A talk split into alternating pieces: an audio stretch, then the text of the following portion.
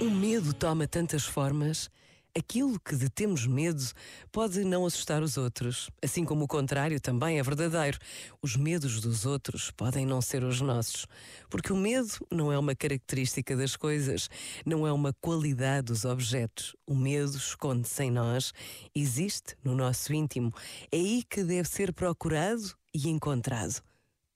Pensa nisto e bom dia. Este momento está disponível em podcast no site e na app da RGF.